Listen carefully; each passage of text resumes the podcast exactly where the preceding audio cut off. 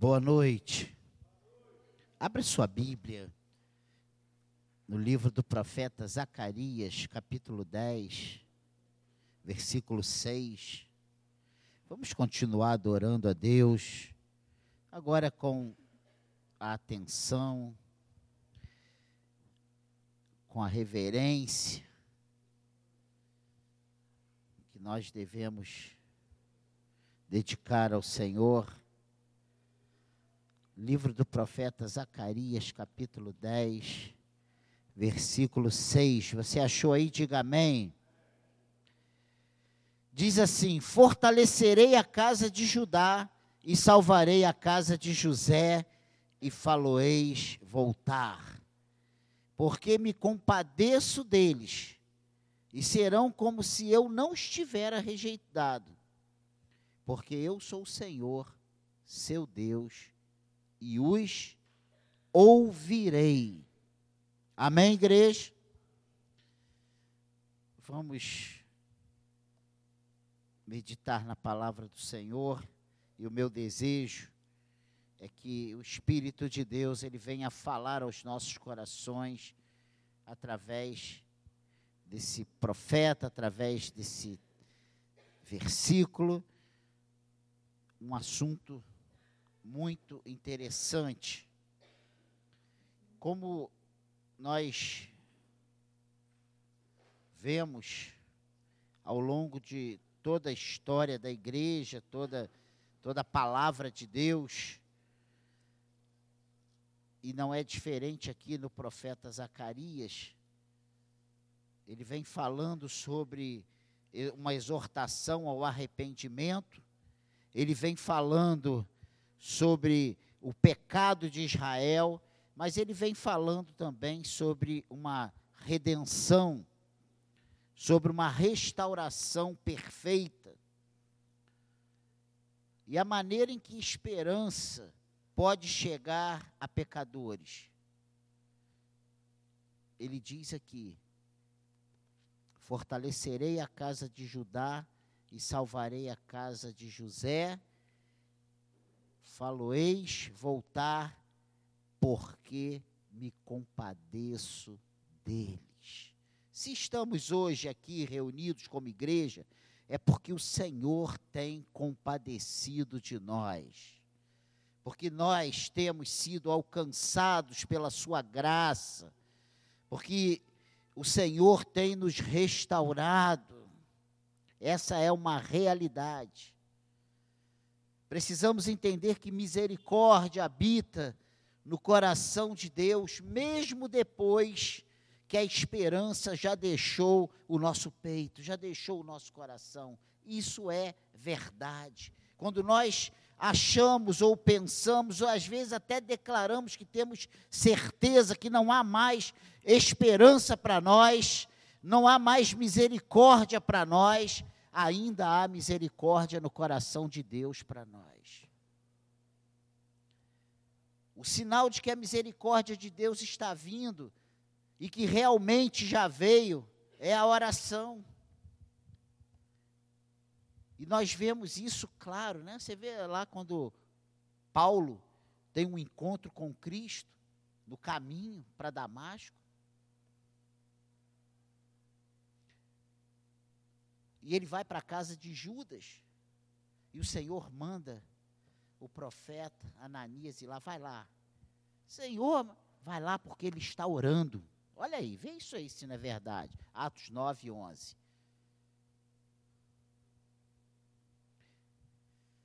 A oração é a certa indicação de livramento a caminho. Essa é uma realidade. Atos 9, versículo 11, só para confirmar. Outro dia eu falei sobre isso e eu troquei o nome dos, dos personagens, a história era a mesma, mas hoje, né, eu aproveitei o ensejo e trouxe Atos 9, 11. Olha o que, é que diz aí. Então o Senhor lhe ordenou: dispõe-te, vai à rua que se chama direita, e na casa de Judas, procura por Saulo, apelidado de Tarso, pois ele está orando. Olha que coisa tremenda. Quantas vezes na hora da tribulação, na hora da adversidade. Paulo estava nessa situação, ele tinha tido um encontro com Cristo e tinha ficado cego. E ele pergunta: Senhor, quem és tu? Ele fala: Eu sou Jesus a quem tu persegues. Presta atenção nisso. E ele vai para a casa de Judas, ele fica ali esperando uma orientação, que, uma, uma solução para a situação dele, e ele não foge, ele não deixa de orar, muito pelo contrário, ele começa a falar com Deus. Que oração é falar com Deus, é colocar para Deus as suas necessidades. Irmãos, uma coisa é certa: quando nós esgotamos as nossas expectativas, só tem uma esperança para nós, e essa esperança vem de Deus, essa esperança está em Jesus. Qual é a situação que você está passando? É no seu casamento? É financeira? É de saúde? É com você mesmo? Que muitas vezes nós estamos bem com, em todas as áreas, mas nós não estamos resolvidos com, com a gente mesmo. A nossa cabeça não está em conformidade com o nosso corpo, parece que estamos descompensados ou fora do compasso.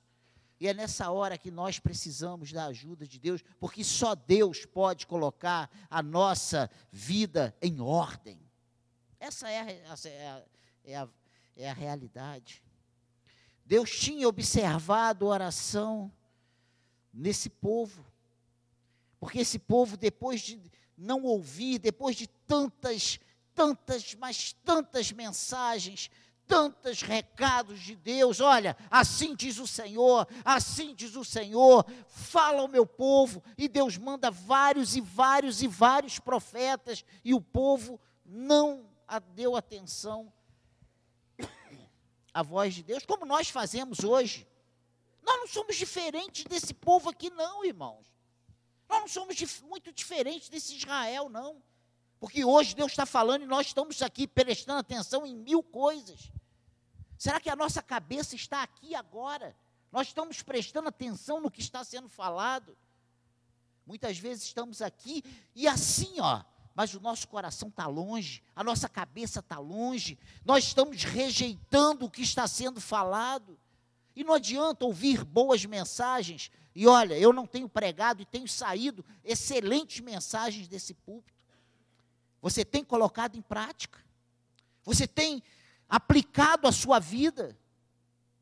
Porque não adianta ouvir, ouvir e dizer boa mensagem. Como ele está pregando bem. Meu Deus! Arrebentou! Está colocando em prática. Está aplicando à sua vida. Porque esse povo aqui, desse versículo 6 de Zacarias, eles tinham ouvido excelentes recados. Jeremias chegou a ser apelidado do profeta chorão, porque ele clamava, clamava, ele falava, falava, e o povo não estava nem aí, estava, ó, ó, para ele. Não era para ele, não, era para Deus. Como nós estamos hoje para Deus. Me perdoe, está usando esse termo chulo, mas é a verdade. A igreja do século 21, da pós-modernidade, não está nem aí para a seriedade do evangelho. Se nós estamos na igreja e nós não queremos nem crer e achamos às vezes, falamos, é, confessamos que é, é, mas lá dentro nós não achamos que vai ser bem assim. Ou falamos que é, eu sou, e lá de fora nós resolvemos tudo de forma totalmente diferente do que Deus tem falado para nós, do que a Sua palavra nos orienta. Mas Deus, ainda hoje, Ele tem palavras de esperança para nós. Ele termina esse versículo 6 de uma forma tremenda. Deus fala assim, ó. Os ouvirei. Os ouvirei. Eu não sei como você entrou aqui e eu olho para as pessoas e eu vejo todo mundo bonito, arrumado, perfumado, de banho tomado, mesmo no frio nós tomamos banho, né? Estamos aqui. Mas como está o nosso coração? O que temos proposto? É obedecer a palavra ou é fazer a nossa vontade? É obedecer a Deus ou obedecer o nosso coração? É obedecer, é ser parecido com a mente de Cristo, ter a mente de Cristo, ou tomar as decisões por aquilo que nós pensamos e calculamos como certo ou errado. É deixamos que a justiça de Deus seja feita em nossas vidas ou aplicamos a nossa justiça? Pense nisso. O resultado da vinda de misericórdia é muitíssimo bom. Ele diz aqui: serão como se eu não estiver, não, não os tivera rejeitado. Ele diz aqui: fortalecerei a casa de Judá e salvarei a casa de José, e falo-eis voltar, porque me compadeço deles, e serão como se eu não estivera rejeitado, porque eu sou o Senhor seu Deus e os ouvirei. Ouça essa mensagem ainda hoje para nós, secadianos. Ouça essa mensagem que ecoa ainda para nós hoje. O nosso Deus ainda é esse Deus de misericórdia. Ele era, é e será para sempre o Deus imutável. E essa promessa pode ser aplicada a dois grupos de pessoas. Dois grupos de pessoas existentes no, no meio do povo de Deus. Que existia nessa época e existe ainda hoje. E o primeiro povo essa promessa, ela pode ser aplicada em geral a todos os pecadores penitentes. O que é pecadores penitentes? Quem são esse grupo de pecadores penitentes? São pecadores que se arrependeram e confessaram seus pecados. Para esse grupo de pessoas, essa promessa, ela pode ser aplicada. Preste atenção, porque senão você não vai entender o que Deus tem para nós nessa noite. A misericórdia de Deus, de muitos modos, devolve aos homens a posição que perderam, e, em alguns sentidos, até a sua condição anterior à queda. É isso que Deus faz na vida do pecador penitente, arrependido. Aqueles que confessam os seus pecados, que reconhecem Jesus Cristo como Senhor e Salvador das suas vidas. E nós vamos ver isso nessa noite. E a primeira coisa que, primeira aplicação dessa promessa que cabe a, aos pecadores penitentes é o perdão do pecado. Jesus disse que todos aqueles que, a Bíblia diz que todos aqueles que confessam Jesus Cristo como Senhor e Salvador, é dado o poder de serem feitos filhos de Deus a saber, os que confessam o seu nome. E quando nós confessamos os nossos pecados, quando nós nos vemos é, pecadores, carentes, destituídos da graça de Deus, e nós confessamos Jesus Cristo como nosso Senhor, nós reconhecemos o senhorio de Cristo nas nossas vidas, nós temos o perdão do pecado, perdão do pecado e justificação pela fé, porque é pela fé, não é pelas obras. Não é porque você é bom ou você é mau, é, é por causa de Jesus Cristo, é por causa do sacrifício de Cristo na cruz. E se você olhar para mim, você vai me ver mal. E aí você vai falar: mas como é que pode ele ter sido alcançado? Eu não fui alcançado pelos meus méritos, eu fui alcançado pelos méritos de Cristo. E você também foi assim.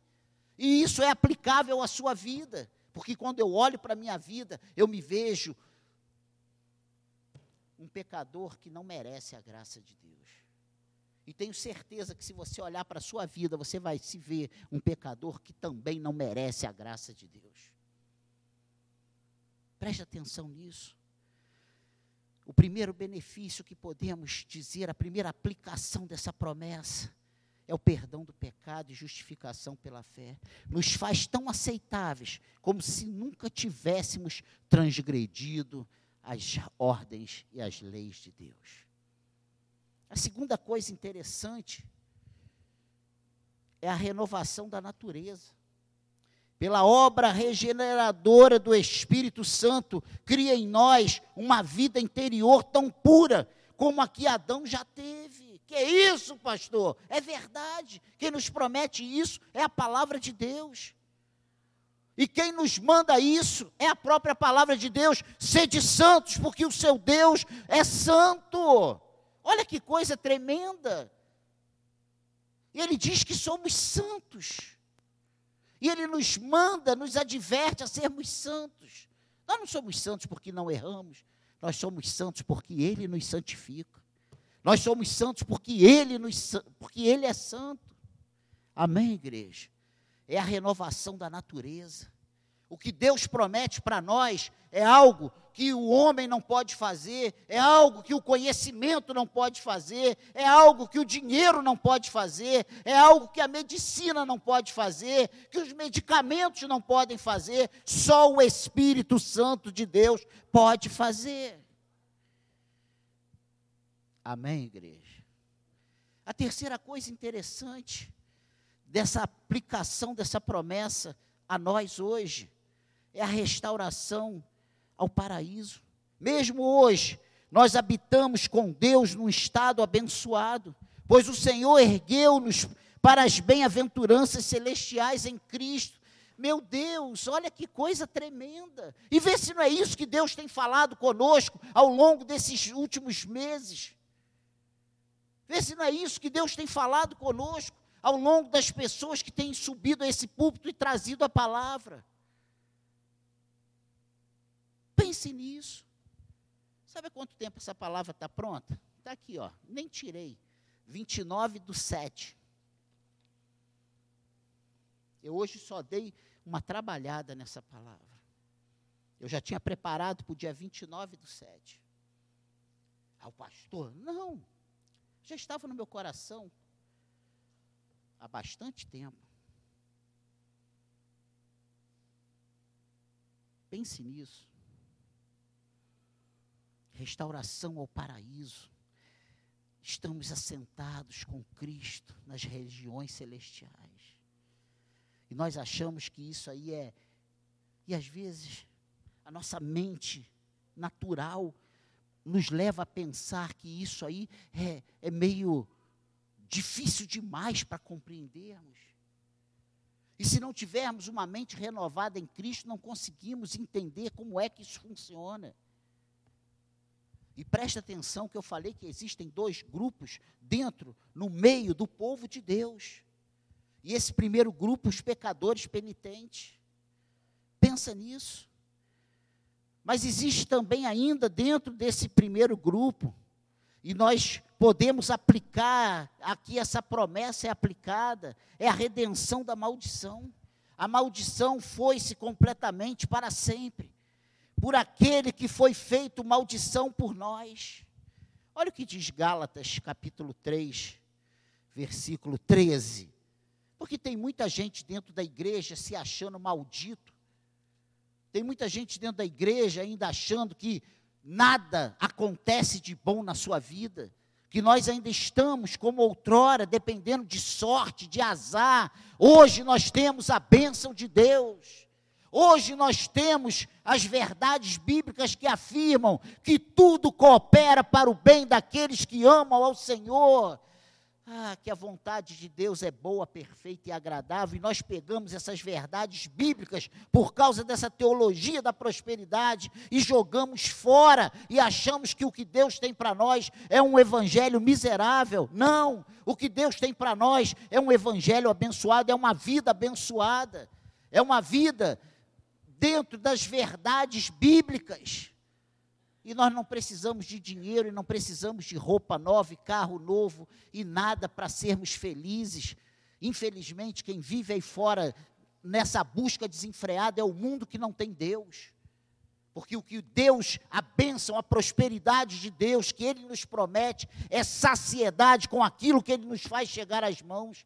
Mas hoje a igreja de Cristo está vivendo igual o mundo. Se não tiver uma roupa nova a cada semana, se não tiver um carro novo, se não tiver uma casa nova, se não tiver móveis novos, nós amaldiçoamos.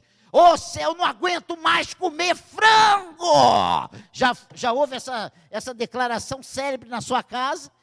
Quando, eu, quando aconteceu na minha, eu falei, são coma ovo, porque aqui tem frango, glória a Deus. Ah,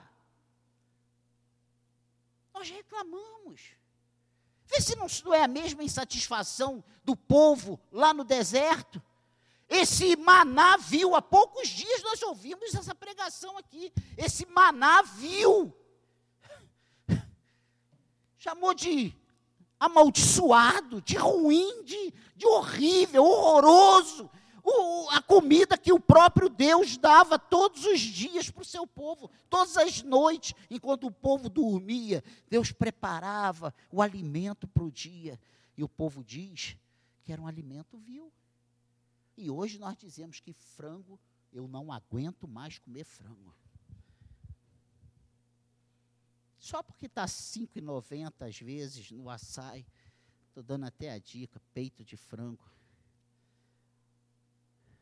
Pensa nisso. Vê se não há essa redenção das, da maldição. Gálatas 3,13, olha o que, que diz aí. Cristo nos resgatou da maldição da lei, fazendo-se Ele próprio maldição em nosso lugar, porque está escrito: Maldito todo aquele que for pendurado em madeiro. Eu quero dizer para você nessa noite que a ira de Deus é removida de nós para sempre, não porque merecemos, mas porque temos sobre nós o sangue de Cristo. Olha que coisa tremenda. Isso é verdade para a sua vida, é verdade para a nossa igreja. Quantas vezes, na hora da ira, abrimos a boca, essa maldição dessa casa, essa maldição de casamento, essa maldição de marido, essa maldição de mulher, essa maldição de filhos, essa maldição de pais. Vê se não abrimos a boca e falamos isso.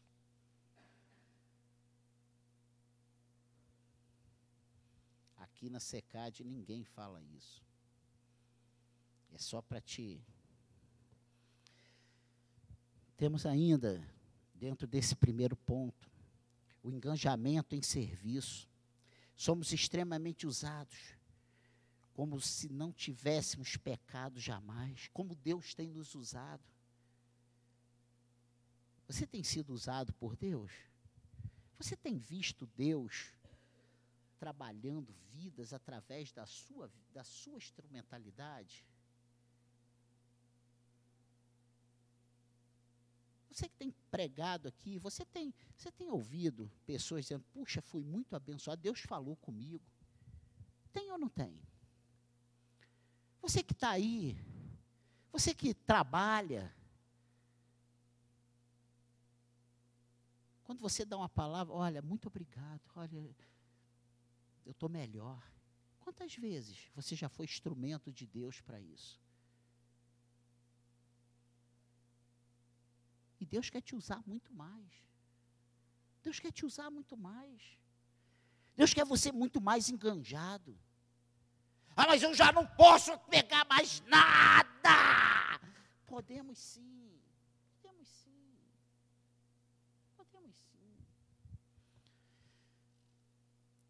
que mesmo que eu trabalhe todos os meus dias, todas as minhas horas de folga para Deus, ainda é pouco mediante o que Ele tem feito por mim.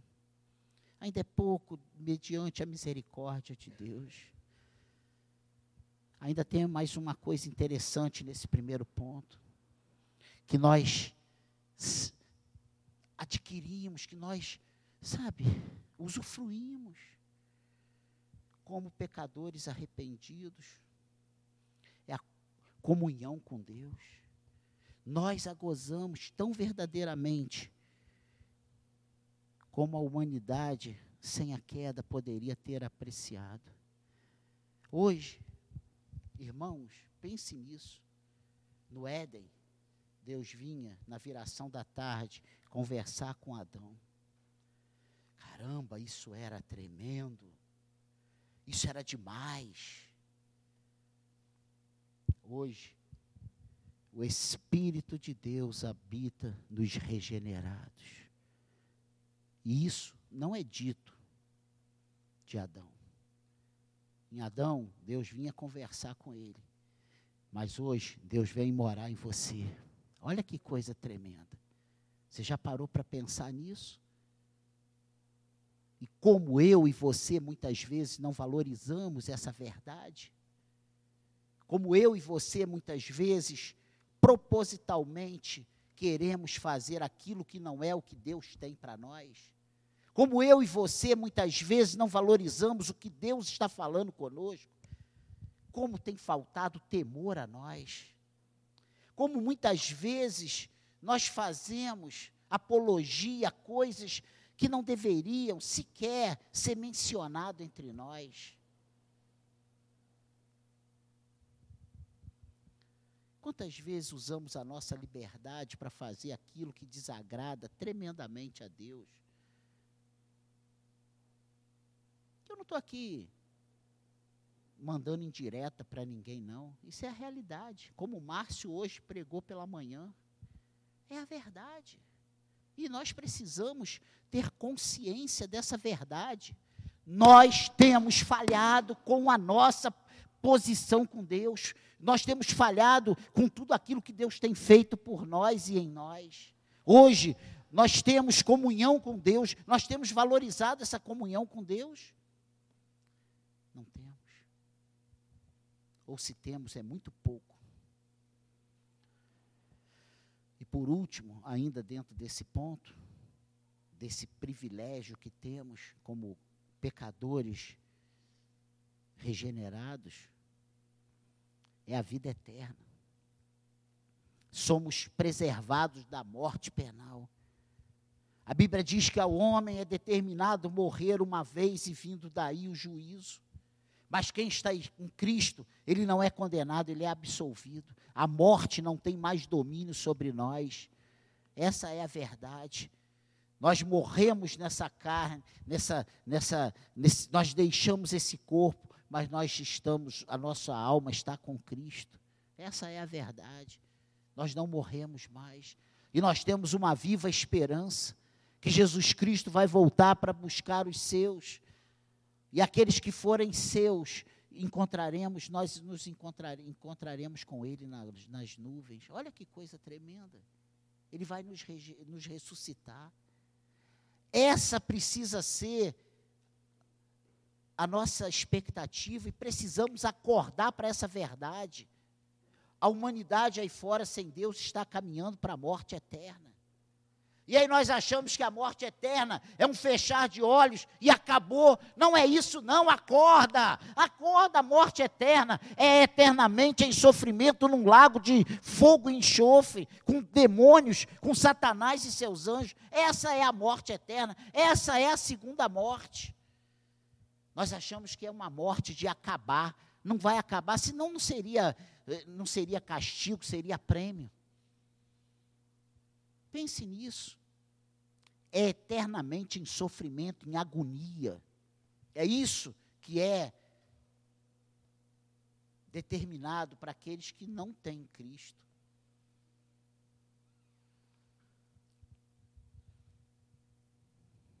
Assim como Jesus, viveremos nós também. Não há temor de que comeremos e morreremos, pois o Senhor já nos deu vida eterna e nunca pereceremos. Isso é verdade bíblica. Depois você vê isso em João 10, 28, João 14, 19. Você vai ver ali o Senhor colocando isso muito claro para nós. Esse é o primeiro grupo que existe no meio do povo de Israel, no meio do povo de Deus. E digo sem temor, no meio da igreja pós-moderna. Mas tem um segundo grupo, que também fazem parte, ou que também faz parte desse mesmo povo, são especialmente para os apóstatas penitentes. São aqueles que se desviaram, aqueles que largaram o Senhor, aqueles que por uma questão ou outra, pararam a sua caminhada pelo meio do caminho. Mas que o Senhor chama o Senhor levanta, e a palavra de Deus diz que o cair é do homem, mas o levantar é de Deus. E é para esse segundo grupo que eu quero começar a falar agora. Pastor, mas aqui não tem ninguém assim. Não tem, não? Será que não? Será que não? A Bíblia diz que nem todos que dizem Senhor, Senhor entrarão no reino de Deus. Quantas vezes entramos por essas portas, mas o nosso coração nem saiu da cama? Quantas vezes entramos por essa porta, mas estamos bem fincados no coração que aquilo ali não vai abalar em nada, mudar em nada a nossa vida e vamos continuar as mesmas pessoas que éramos antes de acordar em casa. Eu quero dizer para você nessa noite que nós, seres humanos, capacitados para pensar, com dotados de raciocínio, nós somos mutantes. Todos os dias nós temos condições de sermos diferentes. Porque se eu penso, se eu posso raciocinar, e se eu sofro a ação do Espírito de Deus na minha vida, eu posso ser diferente, sim, do que eu era há um minuto atrás. Eu creio que o Espírito de Deus muda as nossas atitudes, muda a nossa postura, muda os nossos conceitos, muda as nossas referências, faz tudo novo em nossas vidas. Eu creio nisso, porque a palavra de Deus me diz isso. O próprio exemplo do que eu falei de Paulo, Paulo era o perseguidor da igreja e ele consentia em matar cristãos ele se encontra com Cristo, ele se torna o pregador da palavra e ele se torna perseguido exatamente como ele fazia com aqueles que confessavam Cristo. Foi no estalar de dedos. Foi apenas um encontro para mudar totalmente a vida de Paulo, de perseguidor a perseguido, de daquele que consentia em matar com aquele que ia para as prisões e era açoitados em praça pública por causa do evangelho de Cristo. Pense nisso. Volte-se somente para Deus e viva no temor dEle. E você apreciará toda a bem-aventurança de seu melhor estado espiritual. Você apreciará nova, novamente a remoção completa de sua culpa e não terá mais consciência de pecado. Assim você voltará a ter descanso de alma. Esse é o primeiro é o primeiro benefício para aqueles que desistiram. E às vezes nós não temos nem coragem de assumir isso publicamente. Nós desistimos lá dentro do nosso coração. Nós desistimos para nós mesmos. E para as pessoas nós dizemos que está tudo bem. Muitas vezes nós apenas nos, nós nos tornamos apenas amigos do Evangelho. Nós passamos a seguir Jesus de longe. Nós passamos a ser seguidores de Cristo de longe, mas Ele quer que sejamos seus discípulos, suas testemunhas. Queremos, Ele quer, Ele quer que sejamos realmente novas criaturas em Cristo. E não tem como sermos nova criatura em Cristo, seguindo Cristo ao, longo, ao, lago, ao largo. Não temos. Só se nós tivermos comunhão com Ele. Só se estivermos bem pertinho dEle. Ele quer que tenhamos novamente alegria renovada, como nos dias de seu primeiro amor. Ele quer renovada pureza de coração, como nos tempos antes de você desviar-se. Como você já foi. Pensa aí.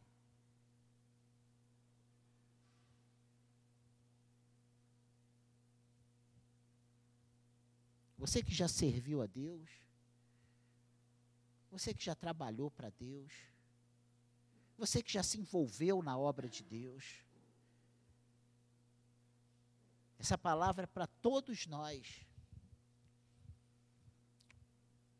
Porque o que Deus promete para nós aqui em Zacarias, para o seu povo, para esse povo aqui, é uma coisa tremenda. Fortalecerei a casa de Judá e salvarei a casa de José, e falo-eis voltar, porque me compadeço deles e serão como se eu não estivera rejeitado, porque eu sou o Senhor seu Deus e os ouvirei. Olha que coisa tremenda. Comunhão viva com Deus e direcionamento vindo de seu próprio Espírito Santo para nós. Não é isso que nós clamamos? Mesmo quando nós nos sentimos longe de Deus, não é o que nós queremos que o Senhor não retire de nós o seu espírito? Hein? Eu quantas vezes pedi isso a Deus? Quantas vezes com o meu travesseiro banhado em lágrimas, por aqueles 12 anos que eu andei fora, eu chorava, eu falava: Senhor, eu quero voltar para os teus caminhos. Senhor, eu quero voltar a te servir. Ou eu quero a alegria que eu via no coração das outras pessoas que confessavam Cristo. Quantas vezes estamos dentro da igreja e estamos tristes? Quantas vezes estamos dentro da igreja com uma vida pobre, sem alegria, sem paz, sem poder na, bater no peito e falar: Eu tenho salvação. Se Jesus voltar hoje, eu estou com Ele na glória. Se falta isso em nós, irmãos, falta tudo. Se Jesus voltar hoje, você tem certeza da sua salvação? Eu não estou dizendo para você perguntar, não, meu marido, minha é você, porque cada um vai prestar conta de si a Deus. Você tem certeza? Preste atenção nisso.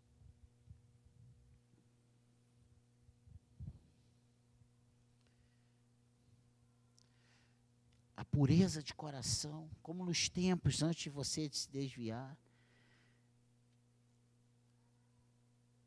Como nós temos nos tornado crentes maus com o passar do tempo.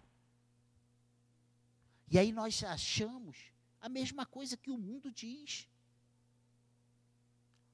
Ah, porque quando eu antes eu era bobo, agora eu não sou mais bobo, não tem bobo no reino de Deus. Como é que é dar uma levar um lado, dar o outro? Não pagar mal com mal, dente por dente. Como é que fica isso? Nessa nossa teologia.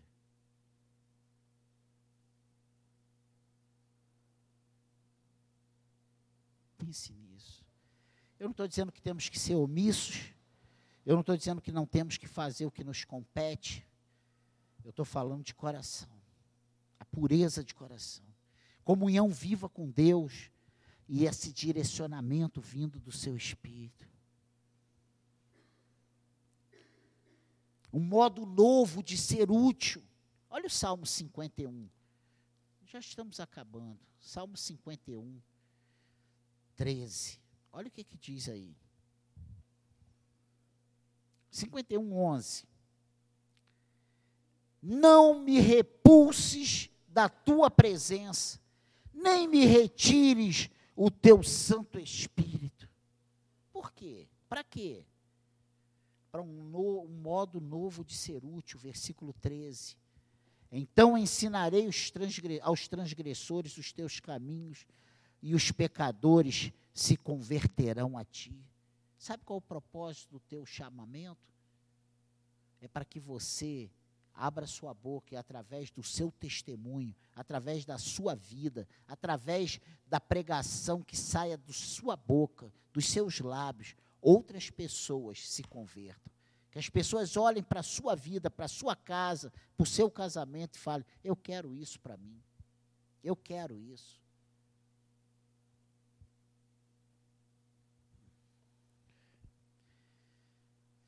Além disso, uma manutenção futura. Nós hoje temos vivido e temos sido cristãos, como nesse tempo aqui que nós lemos de Zacarias, o povo não estava nem aí para o que Deus estava dizendo que ia acontecer. Ele não estava nem aí se Deus ia pesar a mão. Eles estavam felizes que eles tinham que comer, tinham que beber, eles eram uma nação livre, eles estavam felizes da vida. Só que Deus vinha avisando: olha, vocês vão, vocês vão perder isso tudo. Vocês vão ser terra assolada. Mas esse povo achou que isso nunca ia acontecer. Como muitas vezes nós achamos que Jesus está demorando a voltar.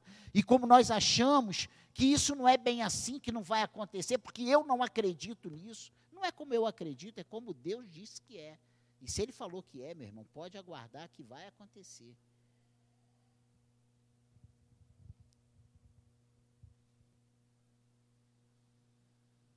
E quando eu falo de manutenção futuro, é para nós vigiarmos, é para você vai, sabe, vigiar contra a tentação.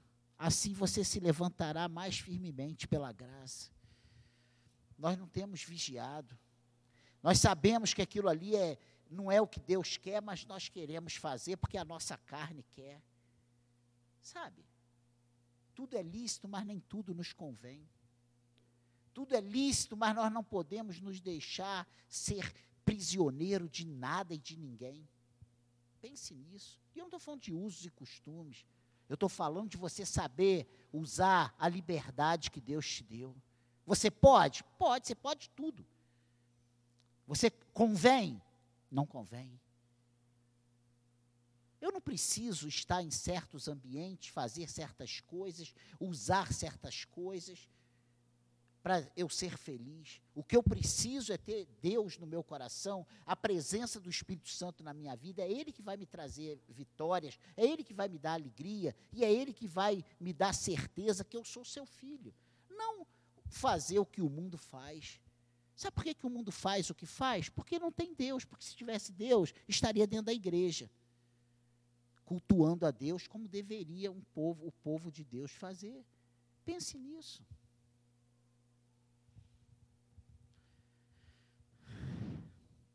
Deus pode usar de sua queda infeliz para ensinar-lhes lições preciosas. Suponha que esse convite para voltar para o Senhor seja recusado. Será uma rejeição gratuita de amor generoso.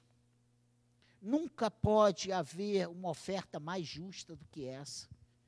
É o Senhor, é mesmo quando nós desobedecemos, quando nós chutamos o balde, quando nós acertamos em nosso coração, decidimos, eu não quero mais, isso não é mais vida para mim, eu vou lá de vez em quando, mas não é isso que eu quero mais, compromisso não dá mais, e o Senhor te fala: olha, eu te amo, eu estou aqui com minha mão estendida para te segurar e para te fazer, para fazer tudo novo na tua vida. Isso irá aumentar o desassossego de uma consciência culpada. Pode crer que vai.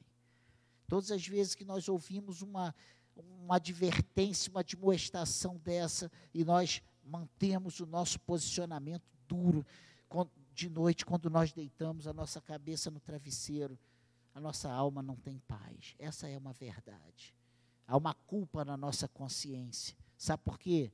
Porque todos nós aqui sabemos o que temos que fazer. Essa é a verdade. Isso levará ao medo de que o recusado não seja um dos escolhidos do Senhor. É uma outra verdade.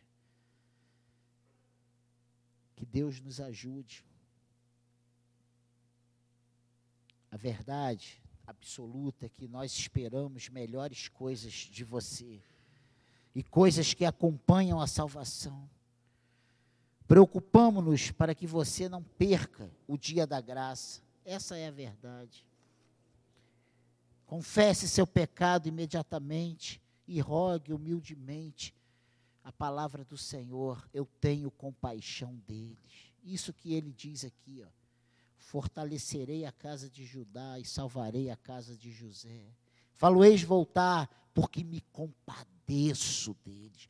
Deus está falando para nós hoje, olha, eu tenho compaixão, eu tenho misericórdia de você.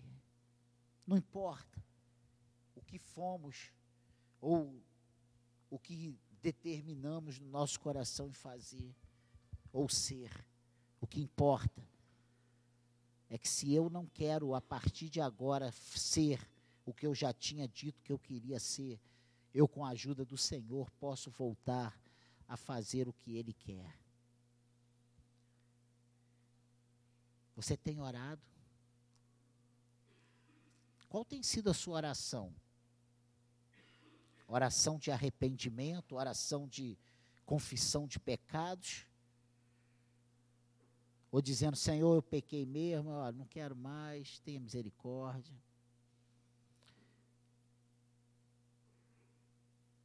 Ele diz aqui uma coisa muito interessante. Serão como se eu não estivesse rejeitado, porque eu sou o Senhor seu Deus e os ouvirei. Meu Deus. Em outros textos ele diz: Olha, clama a mim, responder-te-ei, anunciar-te-ei coisas grandes e ocultas que não sabes. Então, com fé no nome do Senhor Jesus, confie na resposta prometida. Eles serão como se eu nunca os tivesse rejeitado. É isso que o Senhor faz conosco. Ele nos perdoa e Ele faz tudo novo na nossa vida. Ele, quando nos chama e nos perdoa, ele não fica como as mulheres, as nossas esposas, né? a esposa ou o marido às vezes faz. Está vendo? Você lá em 1850, você fez isso, isso, isso. 1851, tu fez isso, isso, isso. 1852, tu fez isso. Ele, quando perdoa, ele esquece as nossas falhas. Ele faz tudo novo. Tu já imaginou se Deus toda hora colocasse os meus pecados diante de mim? Meu Deus. Hoje já teria mais de três anos só para apontar todos os meus erros. Ou dez anos ou 20 anos. Ele, quando nos perdoa, ele faz tudo novo. E ele, é, é exatamente isso que ele vem prometendo para Israel desde aquele tempo. Eles serão como se eu nunca estivesse rejeitado. Pela misericórdia de Deus, nós lhe rogamos, lhes rogamos que busque a face dele de imediato, com o coração confiante e importunismo corajoso importune o Senhor, clame ao Senhor, seja decidido com Deus, saia daqui hoje querendo ser diferente. Confesse os seus pecados, peça ajuda ao Senhor. Amém, igreja? Que Deus nos ajude na nossa caminhada. Lembre-se, aquele que está de pé, cuide para que não caia. Esses dois grupos existem, existirão até Jesus voltar.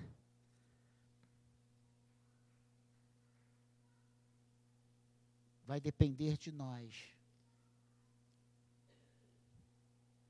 Sermos pecadores penitentes ou apóstatas.